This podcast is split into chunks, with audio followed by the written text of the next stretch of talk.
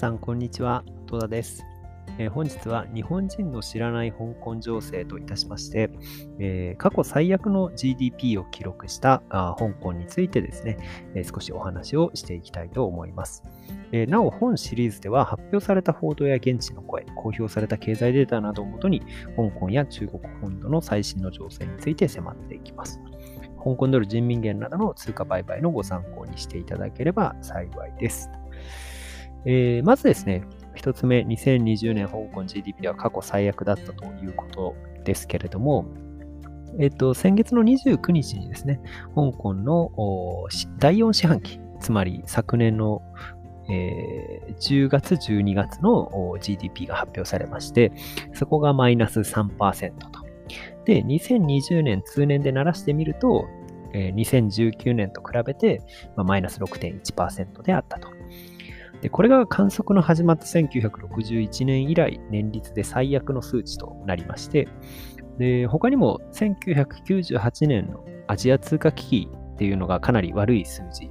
5.9%をあの当時つけたんですけれども、それをさらに上回る結果として、まあ、注目を集めました。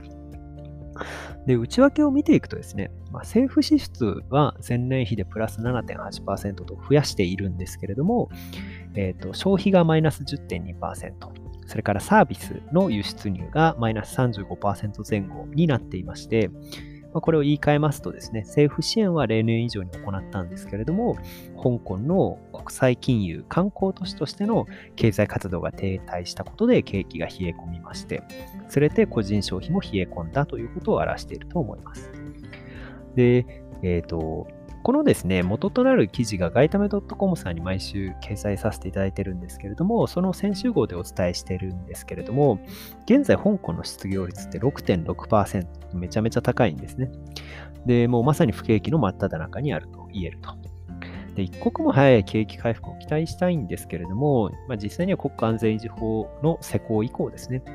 香港への新規投資の見直し、それから外資系企業の撤退が活発に起こっているということが想定されまして、まあ、しばらくはちょっと厳しい状況が継続するのかなというふうに考えています。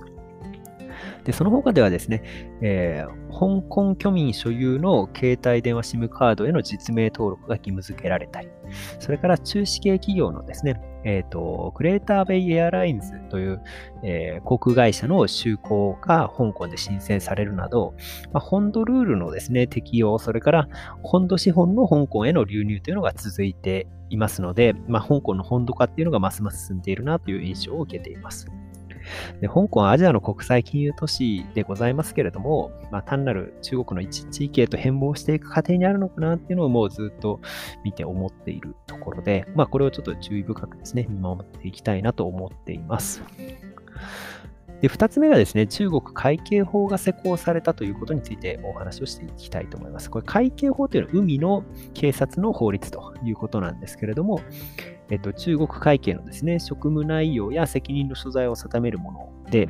で地理的に近い日本にとっても関係のある法律として、まあ、尖閣諸島の問題などを念頭にですね、どのような影響が及ぶのかっていうのを、まあ、日本でも議論が徐々に活発になっていると。いうことです。で、私はですね、軍事や国家安全保障に関して自分の専門領域ではないんですけれども、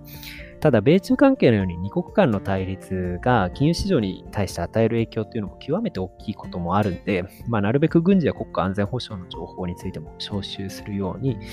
収集するようにですね、あのしてます。